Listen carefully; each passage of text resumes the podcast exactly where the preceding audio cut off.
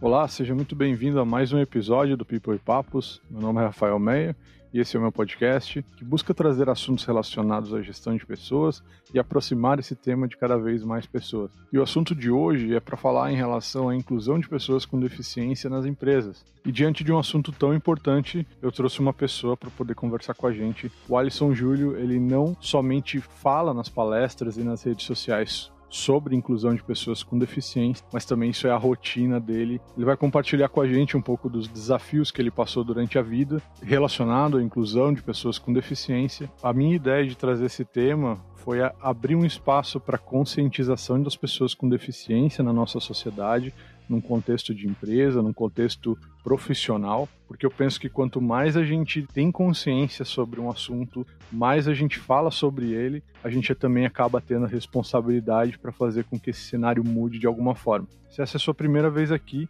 te convido para você dar uma olhada nos outros episódios que a gente já fez, que estão no feed. Também te convido para que você possa nos seguir lá no Instagram, arroba People e Papos, para não perder nenhum episódio.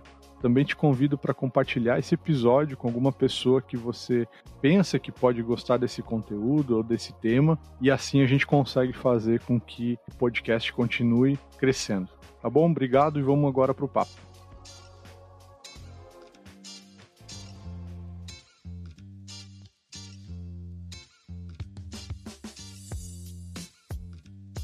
Oi, Alisson, tudo bem? Bem-vindo ao People e Papos. Obrigado por ter aceito o convite para poder participar e estar tá gravando isso hoje. Gostaria que a gente pudesse começar o nosso papo, você se apresentando, falando um pouquinho do que, que você faz, para quem ainda não te conhece. Bom, primeiro eu quero agradecer a oportunidade de a gente estar tá conversando aqui sobre esse tema que é tão importante, mas como tu mesmo comentou, é algo que não, não é tão evidente para muita gente e para muitas empresas. Né? Muitas vezes é visto como um tabu. E a inclusão e a empregabilidade de pessoas com, com deficiência eu vejo como, como algo essencial para a gente ter uma sociedade melhor e, e é comprovado já cientificamente que sociedades e empresas mais diversas elas são mais produtivas, né? E se elas são mais produtivas, consequentemente, elas são mais lucrativas. Né? O meu nome é Alisson, é, eu tenho 32 anos, acabei de fazer 32 anos. Eu tenho atrofia muscular espinhal, que ultimamente ficou conhecida como AMI, que é uma doença genética e degenerativa, né? e eu tenho a AMI do tipo 2, que é um tipo intermediário. Né? Então, o tipo 1 seria o tipo é, mais grave, né? e nós temos até o tipo 4. Eu, eu sou cadeirante desde os 7 anos de idade, então desde o, de início da escola eu, eu usei cadeira de rodas desde a primeira série, e consegui frequentar, mesmo com todas as limitações de, de acessibilidade aí muito antes de surgir leis e normas de acessibilidade, questões de professores assistentes, eu consegui frequentar escolas regulares e sou formado em sistemas de formação, né, sou analista de sistemas há 14 anos, também sou palestrante nos temas de acessibilidade e inclusão de pessoas com deficiência, tanto no meio profissional quanto no, no social há seis anos já. Legal, cara. Então tem uma bagagem bem legal para a gente poder conversar um pouco sobre, sobre esse tema. Eu fui atrás de algumas informações para que a gente pudesse dar uma contextualizada nisso, mas eu tenho certeza que a, a informação ela não não está totalmente atualizada ou ela não é fiel à realidade. Então eu gostaria que você pudesse também é, contribuir com isso, né? A última informação que eu vi é que Hoje, a inclusão das pessoas com deficiência no mercado de trabalho, ela se dá muito pelo amparo de legislação. Duas em específico, né? Uma que teve em 91 e outra que foi em 2005. E bom, é, é, basicamente isso. Então, o material que eu encontrei em relação à inclusão das pessoas com deficiência no mercado de trabalho, é, elas foram muito estimuladas por conta da, do direito em relação a essas leis e não necessariamente a uma vontade de incluir essas pessoas. A realidade que, a, que me espantou bastante é que 1% apenas dos brasileiros com deficiência está no mercado de trabalho. E isso me assustou bastante, assim, eu não tinha ideia do, do, do tamanho desse número, né, e quanto que ele representava em números exatos aí para a população que a gente tem que pode trabalhar, né, que é a idade que seria produtiva, e essas pessoas elas não estão hoje no mercado de trabalho. E, e você falou que você, pô, você tem um MBA, você passou por, por várias situações na educação, que eu acredito que talvez seja uma das primeiras coisas que vão impactar diretamente a colocação da pessoa no mercado de trabalho, que é a educação, né? O acesso à educação. E o quanto que isso é, é mais difícil para as pessoas com deficiência. Que eu, eu já assisti a sua palestra e uma das principais considerações que você faz é, é aquele teste de entender quantas pessoas com deficiência passaram pela sua sala de aula em algum momento da vida. E, e, eu, particularmente, eu tive só duas pessoas. Então, eu também fiz MBA, e aí desde o ensino médio, ensino fundamental, a faculdade, após, só duas pessoas com deficiência que eu vi nessa minha jornada inteira. Então, onde é que estão essas pessoas hoje? E isso depois da tua palestra eu comecei a pensar nisso e foi o que estimulou a gente a conversar. Então, o que que durante essa tua, tua trajetória, como é que você, você viu isso acontecendo, não só com você, mas com outras pessoas com deficiência à sua volta?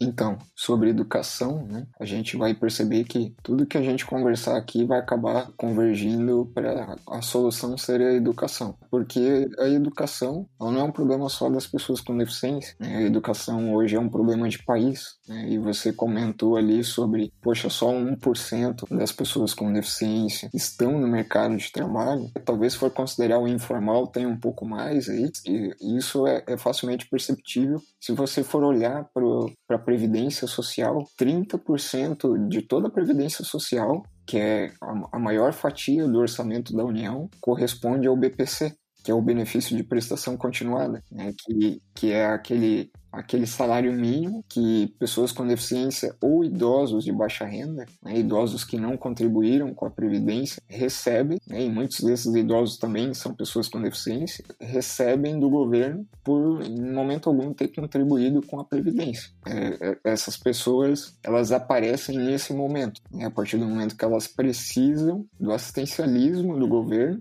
e da sustentação do governo para que, que elas possam ter o, o mínimo para sobreviver. Então, isso isso tudo converge sim para um, um problema de educação. E você perguntou ali, poxa, onde que, onde que estão essas pessoas? Né? Elas estão em casa. É claro, hoje a gente está num, num, momento de pandemia e elas têm sim que estar em casa. É, o problema é que é, essas pessoas pelo mínimo amparo que se tem hoje, né, hoje você, se você não, não tiver próximo, né, questões de acessibilidade ou de inclusão, você ainda tem um amparo judicial para pleitear né, a, a vaga do seu filho, é, algum, algum professor auxiliar, alguma coisa nesse sentido. Mas na minha época nem isso existia. Né? Então eu fiz todo, todo o ensino fundamental na mesma escola, da primeira à oitava série, na época, e, e nenhuma obra de acessibilidade foi feita. E era uma escola municipal. E essa dificuldade é,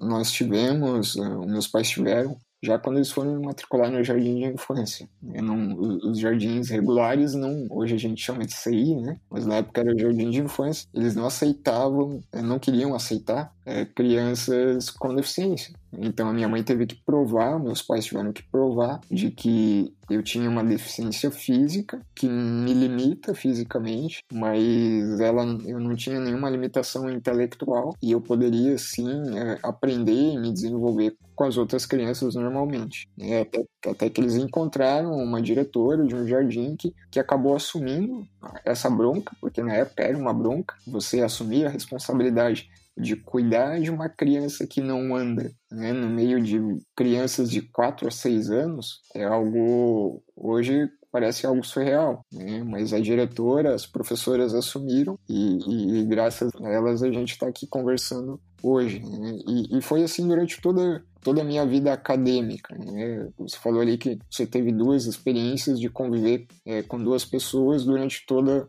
toda a tua educação, né? Duas pessoas com deficiência. Todo, durante toda a minha vida acadêmica, eu fui o único, né? o único aluno com deficiência é, nas minhas escolas e na faculdade. Enfim, eu, na escola eu fui o primeiro, é, na UDESC eu fiz o DESC, é, eu também fui o primeiro cadeirante no UDESC. Na, na, no MBA provavelmente eu não fui, porque já, já era um, um, outro cenário, mas na sala eu era o único. Essas pessoas elas, elas ficam em casa e aí a gente vai entender que, na verdade, o problema do mercado de trabalho das pessoas com deficiência ele se remete justamente à educação. Né? Como que você vai colocar uma pessoa dentro de uma empresa que, que ela não se capacitou? Né? Para você contratar qualquer profissional, né? você enquanto empregador, você precisa do tem os requisitos para aquela vaga, para atender aquela vaga. Né? Então, como que você vai encontrar pessoas com deficiência que atendam aqueles requisitos? Por mais que você tenha toda a acessibilidade, toda a inclusão,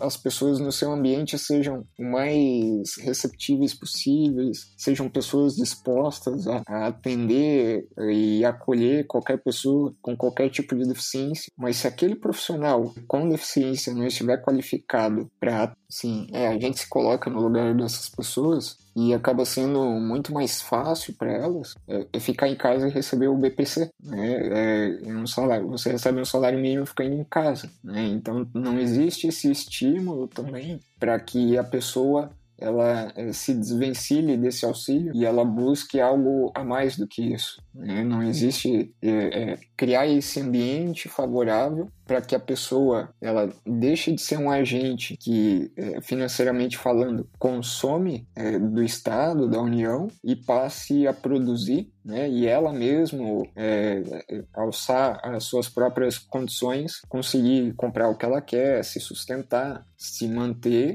e por que não pagar impostos, né? Por que não alimentar também o, a máquina acabar fazendo a economia girar?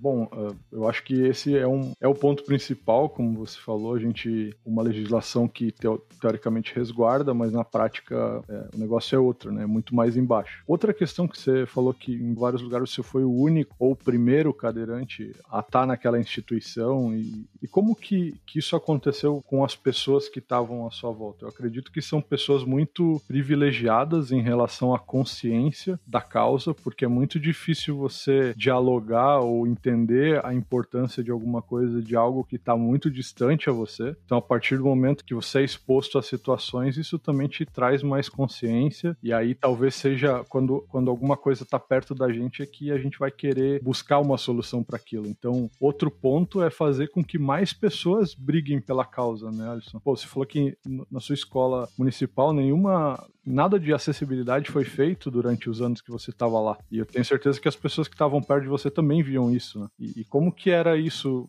nesse momento da vida? Então, falando do, do começo, né, ensino fundamental, eu tive a vantagem de fazer todo o ensino fundamental na mesma escola. Né? Então, por mais que eu tenha ficado bastante tempo lá e não tenha sido feita nenhuma obra de acessibilidade, por eu ter ficado lá esse tempo todo, todas as crianças, né, falando de crianças, dos alunos, de crianças que depois se tornaram adolescentes, né, naquela transição ali, todos eles cresceram junto comigo. Então, para eles era natural ter alguém com deficiência, ter um colega cadeirante na sala ou na escola. Muitos deles é, a gente se encontra hoje e eles vêm me dizer: Poxa, Alisson, ainda bem que a gente pôde conviver lá no, no início, na infância, na adolescência, porque até hoje eu presto atenção é, se eu vou fazer uma obra em casa, se eu vou em algum lugar. Eu sempre to acabo tomando cuidado para que, poxa, será que um cadeirante cadeirante vai conseguir passar aqui. Né? Então acabou despertando né, essa sensibilidade, na verdade, né, nessas pessoas que conviveram comigo nessa época. Né? Então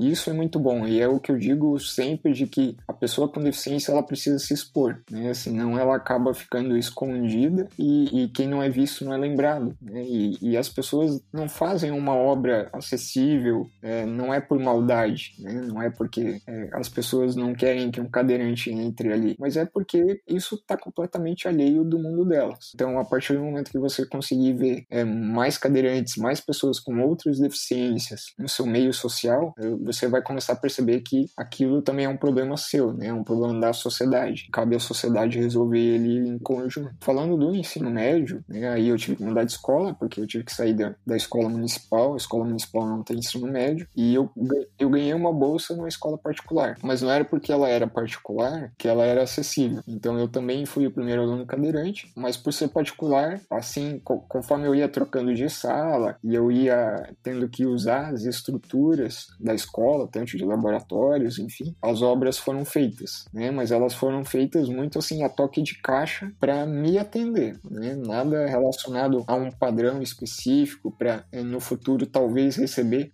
outros alunos com outras deficiências ou outros cadeirantes. E foi assim na faculdade também, na UDESC, eu fui o primeiro cadeirante. É, não sei se tu conhece o campus da UDESC aqui. Ele fica num morro, né? Ele é muito grande, é um campus muito grande, muito extenso, tem vários blocos e ele fica num morro. Né? Então ele começa lá embaixo e termina lá em cima. Então são vários lances de, de rampas entre os vários blocos, mas nenhuma daquelas rampas está dentro de alguma norma. Né? Então no primeiro semestre, assim que eu entrei, eu lembro que é, em todo o campus existiam 42 rampas. 41 delas tiveram que ser mudadas, né? tiveram que ser adaptadas, é, porque ou elas eram muito íngremes ou elas acabavam em degrau, coisas nesse sentido. Né? Isso falando só da parte de rampas. E, e para mim não foi tão difícil, porque a minha cadeira é uma cadeira motorizada. Então, a cadeira motorizada ela é uma cadeira mais robusta e ela supera obstáculos com muito mais facilidade. Né? Então ela, ela tem um, motor e tal, então consigo andar com ela na brita, consigo subir pequenos degraus, consigo subir é, rampas mais íngremes, né? mas uma cadeira de, de propulsão manual, que a própria pessoa toca, ela não vai conseguir andar por todo aquele campus da UDESC. Mesmo alguém empurrando, fica difícil. Dá pra ver que primeiro é um trabalho de formiguinha, né? Por onde você tem passado, tem ficado uma lição para essas instituições também para poder olhar para isso de uma forma um pouco diferente para quem tá aberto a fazer isso, né? Porque como você falou, foi feito algumas rampas, mas também de qualquer jeito, só para fazer a toque de caixa, que talvez, né, tua necessidade em específico. Mas existem várias outras deficiências, tipos de deficiência que a gente não está abrangendo aqui e que tem tantas dificuldades quanto essa essa sua, né? Então a gente aqui tá, tá sendo a gente tá sendo muito específico em relação à tua vivência, mas é importante saber que existem outras que a gente precisa também ficar consciente, né? Existem vários tipos e cada uma dessas precisa se, se, se adaptar para a necessidade da, das pessoas, né? E eu acho que quando a gente tem a oportunidade, como você falou, de fazer uma obra ou fazer é, qualquer tipo de, de, de, construção pensando nisso, até no nosso empreendedores, empresários que têm um estabelecimento de fluxo de pessoas ou até que seja escritório, entender isso, né? Entender essa acessibilidade como algo necessário, ele deve fazer parte da construção, pois, como a gente já falou, a legislação já prevê esse direito de acessibilidade aos locais públicos, né? E as, aos locais privados, como de fluxo de acesso a pessoas. Então a gente precisa pensar nisso de uma forma como fazendo parte, não como algo extra, né? Como um acessório. Eu acho que essa consciência em relação à causa, ela traz também, amplia um pouco a visão. Eu, eu vou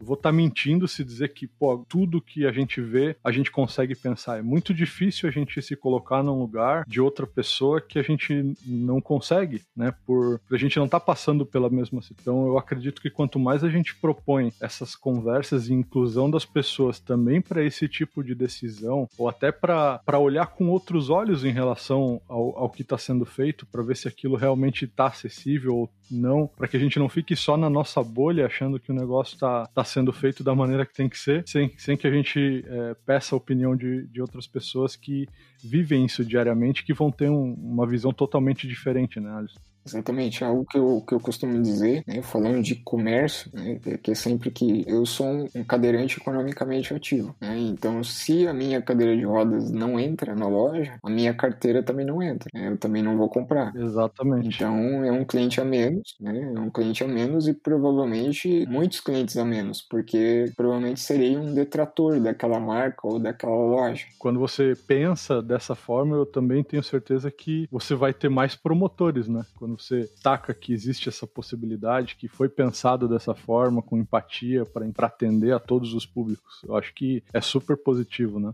Falando um pouco em relação agora à parte de, do trabalho em específico, também tem, como você falou, já teve empresa que você trabalhou que foi a primeira pessoa cadeirante a trabalhar. Eu vejo que uma da, das dificuldades das pessoas é, é, saber primeiro em coisas básicas. Por exemplo, como lidar com pessoas com deficiência. Existe um certo receio como ela deve ser tratada. Até o próprio termo pessoa com deficiência, existem outros termos que eu, eu vi que o pessoa com deficiência hoje é o mais aceito. Existem outros termos, e já em algumas matérias eu vi como deficiente mesmo, uh, outros termos que hoje já não são mais usados e pessoa com deficiência é o melhor termo para ser utilizado. E até eu vejo que nisso há esse receio porque as pessoas não sabem como tratar. Você, você enfrentou isso também nas empresas que você passou? Então, meu primeiro emprego foi na DataSul, né? Então, eu fiquei 12 anos lá. Lá eu não fui o primeiro cadeirante, mas eu fui o segundo. Então, antes de eu entrar, é, quando eu entrei, o primeiro cadeirante estava lá fazia quatro anos já. Antes de ele entrar, né, de ele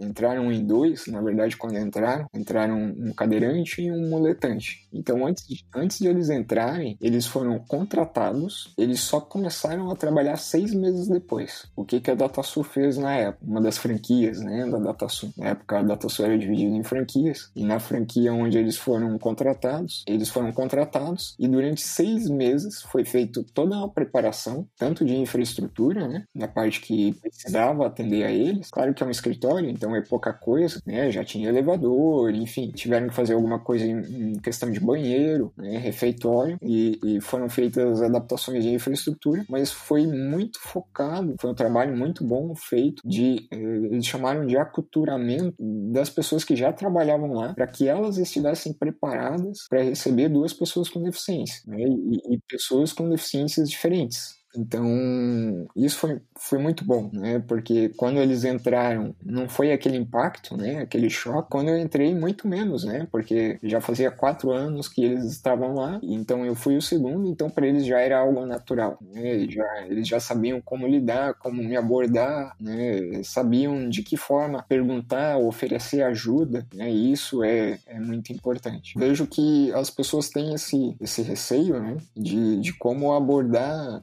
uma uma pessoa com deficiência, com qualquer deficiência, né? Mas o, o, cadeirante, ele é muito característico porque muita gente acaba partindo para...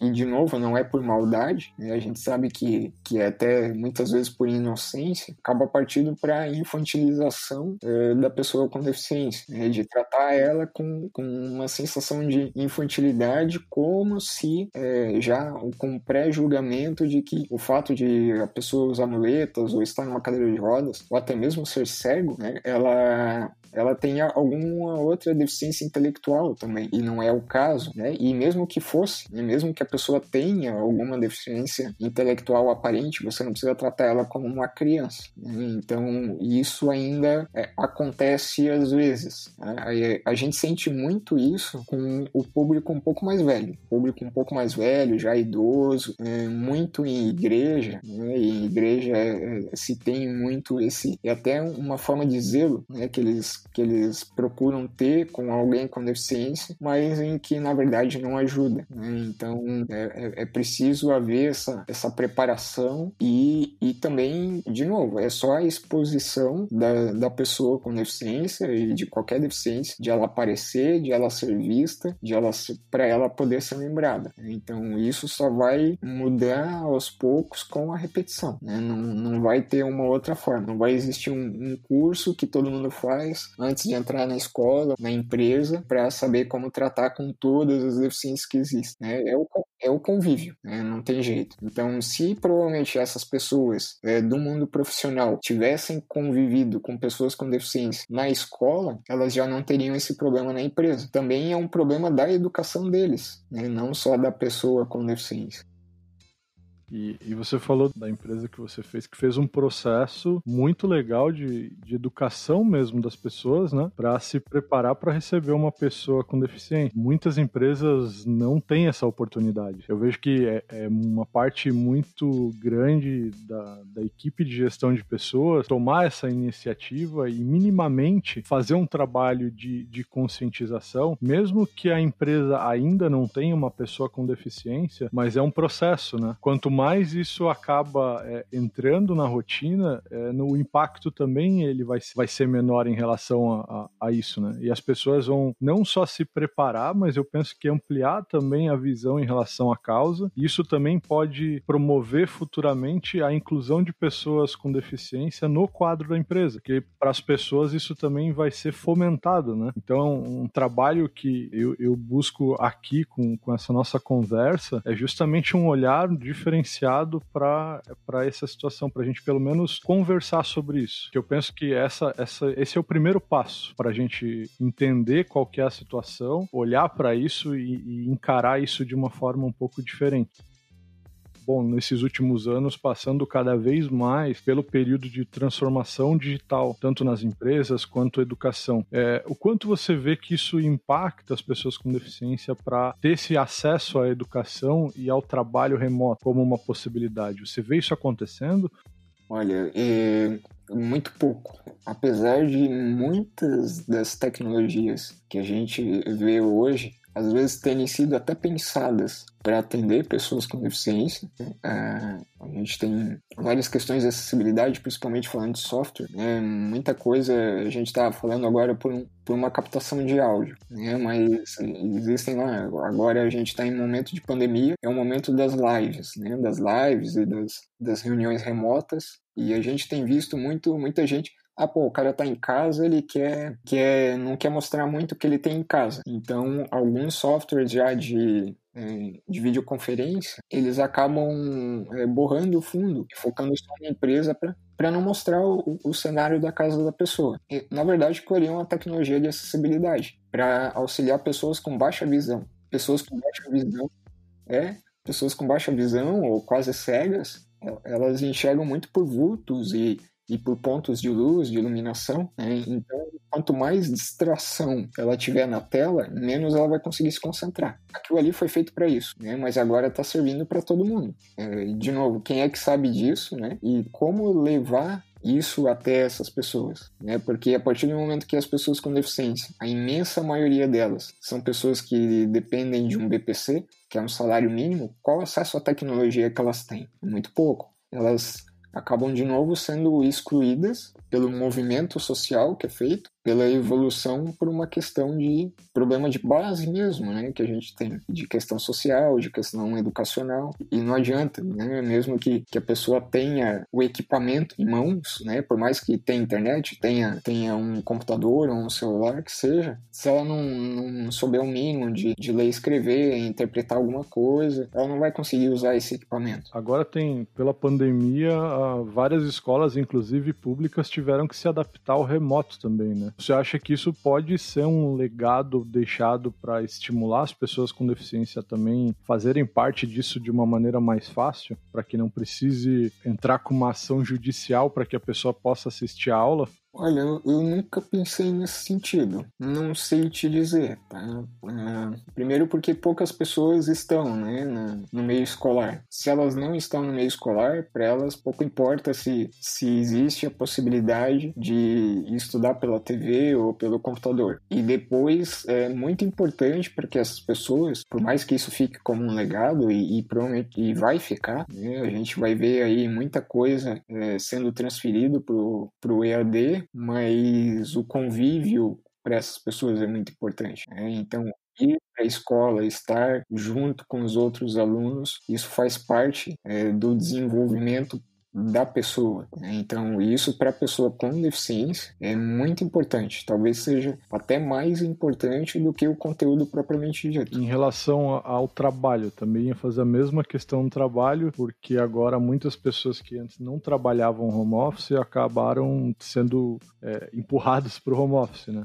E, eu penso que isso também pode ser uma, uma oportunidade para as pessoas com deficiência poderem é, exercer a função de uma maneira mais tranquila, né? Sem ter que ter esses desafios que de ir até o trabalho que já é que deveria ser o básico, mas às vezes é o que mais acaba estressando no dia a dia, né? Mas agora que você falou em relação à, à educação e, e, ao convívio e à formação da pessoa, penso que também vai ser um reflexo isso no trabalho. Se isso vier da base, isso vai consequentemente aplicar no mercado de trabalho. Do contrário, também não vai mudar muita coisa, né? É, o, o, o, reflexo não vai ser perceptível, porque alguém, uma pessoa para trabalhar em casa, ela precisa ter um grau de instrução relativamente alto. Hoje, as funções que se pode desempenhar de casa são funções relacionadas, na maioria, ou ao mundo de tecnologia ou administrativo. Para você chegar a ocupar uma função dessa, você precisa pelo menos ter um ensino médio, um curso técnico ou estar cursando uma faculdade. Quantas pessoas com deficiência chegam até aí? E, e, e de novo, como eu falei lá no início, tudo que a gente discutir, a gente vai voltar para que a solução seja a educação já na base. E olhando para isso, né? Falei especificamente aqui de, desse período agora. Desde que você entrou até agora o que você passou, você viu que essa causa tem evoluído, as coisas têm melhorado, existe. Eu sei que tem uma grande caminhada pela frente, né? Porque pelo que eu procurei das informações para a gente poder conversar, eu vejo que o problema é muito maior. E a gente já falou aqui na questão da educação também. Mas é, você percebe essa evolução? Tem melhorado na, na tua realidade hoje? Sim, eu, eu percebo que tem melhorado e tem melhorado bastante. Tá? Isso é um ponto positivo. Vou falar especificamente de Joinville. Conheço outros casos também de São Paulo, cidades maiores, mas vou falar especificamente de Joinville. No ano 2000, iniciou em Joinville o transporte eficiente. Não sei se tu já, já deve ter visto um ônibus por aí do transporte eficiente. O que, é o transporte eficiente? É um transporte exclusivo, são micro-ônibus, ele é exclusivo para pessoas com deficiência, em maioria cadeirantes, né, que, que não podem ir, ir de casa até o ponto de ônibus, cadeira de rodas ou, ou sozinho, seja de qual forma for, para pegar o ônibus e ir para a escola, para o trabalho, para o médico, enfim, para onde ela quiser. Esse transporte eficiente começou em Joinville no ano 2000 e eu fui um dos usuários testes. Né? Na época, a Gideon e a Transtusa começaram com um micro-ônibus cada uma. Então eram dois para a cidade inteira. É, hoje eu acho que são 12 para cada uma, alguma coisa assim. Já faz um tempo que eu não uso o transporte eficiente. E eu só pude continuar os meus estudos. Eu comecei a usar ele é, na sexta série e eu só pude continuar os meus estudos devido ao transporte eficiente. Né? E, e depois do transporte eficiente, muitas pessoas com deficiência em Joinville entraram no mercado de trabalho. Então foi é, foi um, uma evolução assim muito grande no, nos anos seguintes, porque se via que a maioria delas, poxa, não conseguia emprego porque não conseguia ir para a escola. Mas eu quero ir para a escola, mas eu não tenho como ir. Agora eu tenho, né? então agora eu consigo ir para a escola. Consegue ir para a escola, logo mais vai conseguir trabalhar, né? E assim sucessivamente. Então em Joinville esse foi um grande marco. Se se percebe muito claramente é, nos números e próprio empiricamente no ambiente das empresas de que lá de 2005, 2006, 2010 para cá eh, se aumentou muito o número de pessoas com deficiência eh, nos ambientes de trabalho em Joinville e se você for perguntar para a maioria delas elas vão dizer que é graças ao transporte eficiente. Então uma ação impactou vários ramos, né? Não foi uma coisa isolada, mas foi por causa de poder se locomover uma, de uma forma melhor, impactou totalmente a,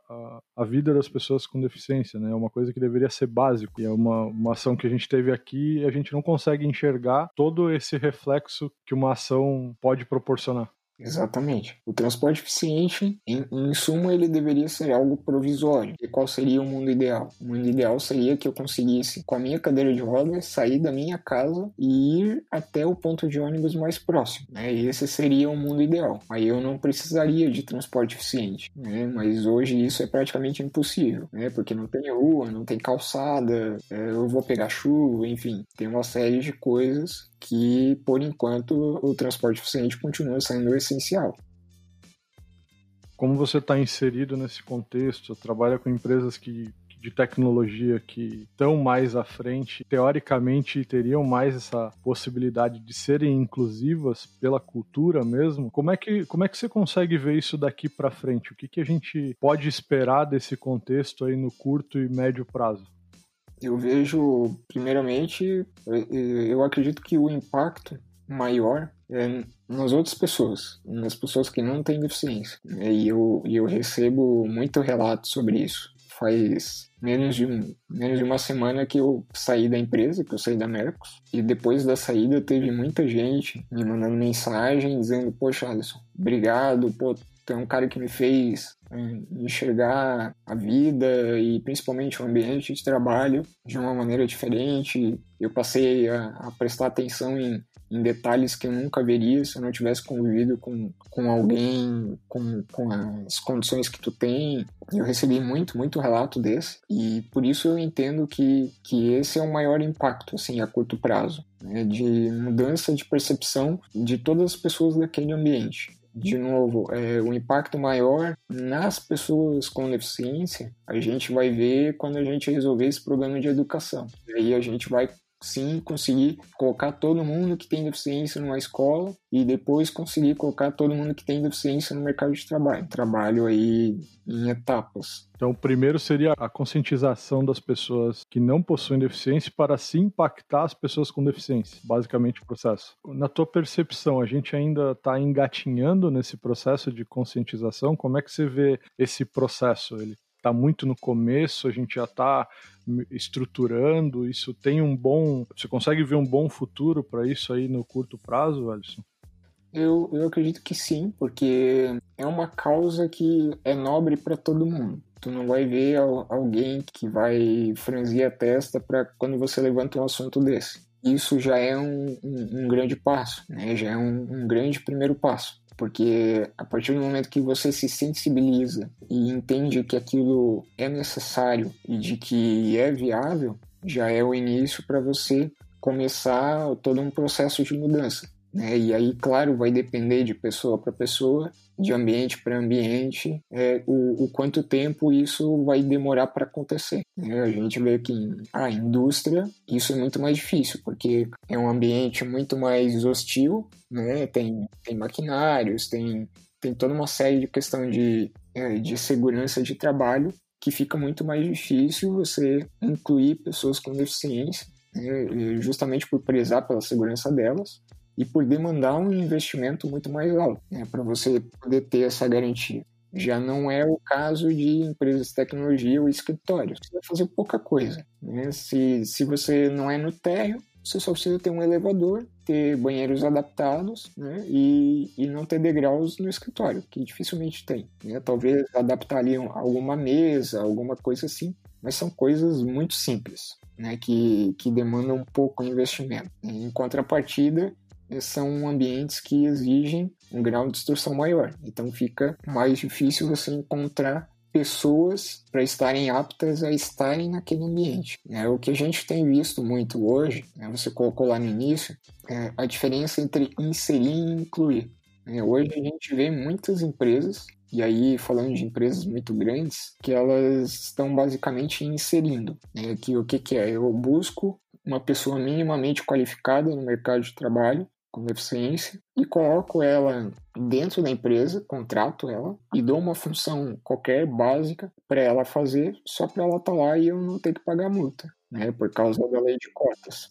poucas empresas é, assumem o ônus de, poxa, não estou encontrando um profissional qualificado, mas eu preciso atender a cota. Mas eu não quero só colocar essa pessoa aqui dentro de qualquer jeito. Né? Então, eu vou assumir o ônus da formação dessa pessoa. Então, o que, que essas empresas fazem? Essas empresas acabam é, subsidiando uh, a formação acadêmica dessa pessoa e desenvolvendo toda o, a parte técnica dela para que, sei lá, daqui talvez dois ou três anos, essa pessoa finalmente esteja apta a desenvolver aquela função para qual ela foi contratada. Né? Mas, de novo, não é, são pouquíssimas empresas que têm condições de assumir isso para ter aí um, um lead time de dois, três anos para aí sim alguém começar a produzir. É muito difícil empresas que tenham uma estrutura preparada para poder preparar e planejar um profissional para ele poder produzir daqui a dois anos. Eu acredito que seria um, um bom caminho para incluir cada vez mais pessoas, né, caso de trabalho, mas é uma realidade que está bem longe da maioria das empresas hoje, né. Como eu falei, eu pesquisei bastante coisa que já para a gente concluir né, a nossa conversa. Então, há um trabalho do, do, time de gestão de pessoas em preparar os, principalmente os líderes também que vão receber essas pessoas, né, para que isso seja feito da melhor forma possível sem tratar com, com uma diferença para infantilizar ou diminuir as pessoas, né? Eu acredito que o, o, trabalho tem que ser feito em relação a, a a tornar as coisas iguais, né? entender quais são as dificuldades, mas não trazendo demérito uh, em relação ao trabalho e, e a, a, própria tratativa com a pessoa. Sim, é. o PCD ele precisa ele precisa ser cobrado como todos os outros funcionários são. Então ele não pode ele não pode ter privilégios né? e ele não pode ter tratamentos diferenciados, claro, salvo toda a questão de acessibilidade. Vamos usar um, um exemplo bem mais simples. Você contrata uma pessoa com o braço amputado, ela só tem uma mão. Né? Então ela vai conseguir digitar normalmente numa velocidade é, que é a metade do que uma pessoa com duas mãos. Né? Você não vai exigir dela um tempo né, é, igual ou muito próximo de alguém que tem duas mãos. Né? Por mais que muitas vezes a gente observe isso. Você vai ver que você consultando algumas empresas que têm isso muito desenvolvido, essa questão de, de conseguir contratar com sucesso pessoas com deficiência, você vai ver que o RH, na maioria das vezes, vai dizer que a pessoa com deficiência é mais produtiva do que a, a média da equipe. É, eu, eu acredito que até o próprio processo de inclusão ele já deve ser inserido no recrutamento e seleção, é, não somente em relação à própria plataforma, porque algumas deficiências elas também têm a questão da própria acessibilidade em relação à, deficiência visual, de poder ser sensível em relação às, às informações, de ser responsivo em relação a, a, aos, aos softwares que vão fazer essa leitura e principalmente eu, eu acho que precisa ser feito um trabalho para chamar também essas pessoas, porque eu penso que algumas candidaturas elas desestimulam, né? E as pessoas podem pensar que talvez elas não vão se candidatar para aquilo. Acho que quando uma empresa se mostra aberta a receber esse tipo de candidato, o processo também vai ficar de uma maneira mais genuína desde o começo. Uhum. É, você aí nesse ponto de recrutamento, você vai ver dois tipos de empresa. Né? A empresa que anuncia as vagas e coloca assim: todas as nossas vagas também são destinadas para pessoas com deficiência. E você vai ver um outro tipo de empresa que vai ter vagas específicas para pessoas com deficiência. Eu acho que aí está o grande problema desse processo de recrutamento. Vou me usar como exemplo. Eu já me candidatei a vagas exclusivas para PCDs e eu não fui contratado porque eu era muito qualificado. E eu já me candidatei a vagas comuns, que não são exclusivas a PCDs, e eu não fui contratado porque eu sou PCD. Né? Então, é, é, a gente costuma dizer que apanha dos dois lados. É, uma dica que, que a gente sempre dá para a pessoa com deficiência que está procurando emprego é: pô, vai atrás dessas empresas é, que dizem que todas as vagas são para PCDs, porque ali você tem certeza que já existe um mínimo de cultura para te receber e para contratar alguém com deficiência. É um interesse genuíno da empresa. Gostaria de te agradecer aí o teu tempo, a disponibilidade para a gente poder conversar sobre isso. Eu estou saindo daqui com certeza uma pessoa melhor, mais consciente da, da causa. Eu espero que quem ouviu até aqui também tenha sido impactado e possa passar essa mensagem para outras pessoas. Que é, o que a gente concluiu aqui é que só com, com essa conscientização cada vez maior e mais ampliada a gente vai conseguir trazer um resultado efetivo. Né? Então, Alisson, para as pessoas que que, que não te conhecem ainda, gostariam de te conhecer, como é que as pessoas podem te achar? Então, nas mídias sociais, Instagram e Facebook, mesmo endereço, Alisson com dois S, Júlio Oficial. É Alisson Júlio Oficial, tudo junto. Então, tanto Instagram quanto Facebook. No LinkedIn, só colocar Alisson Júlio lá que, que você vai encontrar. Então, também, Rafael, agradeço muito a oportunidade. Quero dizer que eu estou à disposição também, se você quiser fazer outras conversas, enfim, qualquer outro tipo de parceria. Né? Agradeço muito para quem está ouvindo também estou ouvindo até aqui e estou à disposição para ajudar cada vez mais a, a gente conseguir ver mais pessoas com deficiência no mercado de trabalho, no ambiente acadêmico e para que todos esses ambientes sejam cada vez mais inclusivos. Chegamos ao fim de mais um episódio do People e Papos.